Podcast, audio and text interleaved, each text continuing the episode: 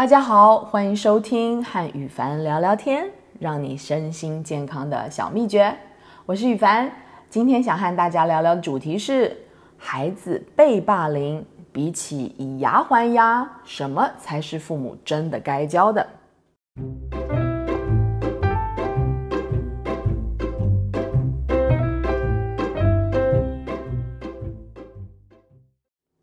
首先，我们从过去一篇新闻开始说起。故事是这样的：小四的女儿被同学打巴掌，妈妈带着摄影师和女儿到学校堵同学，教女儿她有多用力的打你，你就打回去，然后把录下来的镜头全程放上网络。在我的书里，《情绪界限：孩子必备的竞争力》的第二章与评位相处中。有一个题目是描述孩子受同学霸凌后，家长该如何处理。其中的 D 选项就是 A B C D 的 D 啊，是去学校堵同学，威胁他。这个答案不是对的选项，所以上面是一个大叉。解答中写道：家长去威胁霸凌孩子的人一定有效，因为家长在排序的世界里比较大。但是家长去做这件事，孩子还是没有学到，如果有人霸凌他，他该怎么办？往后进了公司，要是有同事霸凌他，他还是不会保护自己。到时候爸妈就算到公司去堵同事，也是于事无补，因为同样是大人，爸妈并没有比较大了。从这位母亲上传的影片中，我们可以很清楚的见到。原本打人的同学，我们称 A 同学，和这位妈妈大概都是狼啊。我在这边解释一下什么是狼哦。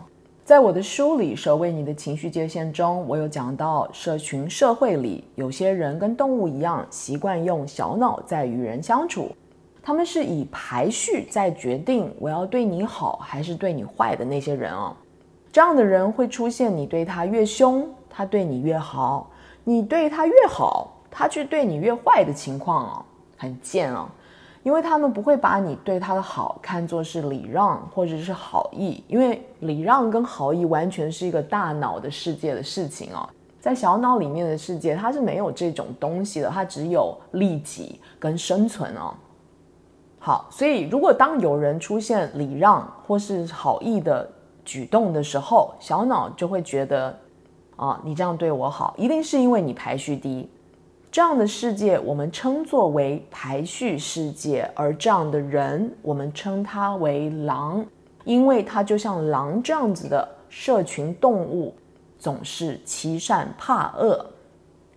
好，那我在文章里面就说了啊，原本打人的同学，就是我们称 A 同学和这位妈妈，大概都是狼哦。然后被妈妈逼着打 A 同学巴掌的女儿，其实是下不了手的。我们称她为 B 同学。为什么我说这位妈妈和 A 同学都是狼呢？因为 A 同学一见到这位狼妈妈，就马上鞠躬道歉。他以往应该没有少欺负 B 同学。但现在排序比较高的才刚刚出现，二话不说，马上，啊，A 同学就出现了臣服的行为哦。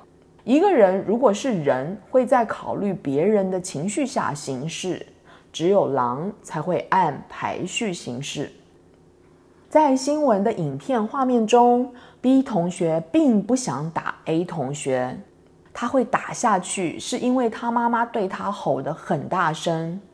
孩子的本意并不是用这样子的方法去解决问题，但是做妈妈的强迫孩子这么做，这便是越界，就是妈妈已经越了孩子的界限。会忽视自己孩子感受的妈妈就是狼，因为在狼的眼里，你的排序低，所以你的感觉就是我的感觉，我叫你干嘛你就干嘛。B 同学很可能在家常常被狼妈妈越界，习惯了被外在权威越界的孩子是不可能培养内在权威的，难怪他会成为 A 同学霸凌的对象，因为一个没有内在权威的人是霸凌者的最佳目标。狼妈妈写信给对方父母的信上说，请他要打人的时候眼睛放亮一点，打听一下对方的背景，他打错人了。狼妈妈并没有考虑自己孩子的情绪和界限，她要孩子讨回的只是排序。这种教育方法对混帮派很有效，但是要在法治的工作岗位上用暴力争排序，最后受罚的必定是施暴的那一方。这并不是教孩子自保，这个只是自己想要发泄。我们如果真的要预防孩子被霸凌，那就必须培养孩子的内在权威。培养内在权威，必须从尊重孩子的情绪界限开始，从教孩子了解自己的情绪界限，这样子慢慢的，他才能够理解到自己的内在权威在哪里。孩子没有内在权威，人在方圆百里外都会想踩他一脚。但是，孩子如果拥有内在权威，那人不管离他有多近，都不敢侵犯他。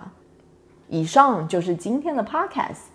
如果想查询关于我的书的资讯或更多消息，欢迎你到赖宇凡官方网站 sarahlie.com，或是追踪我的 IG 和脸书粉丝专业赖宇凡 Sarah，。那我们下次聊喽，拜拜。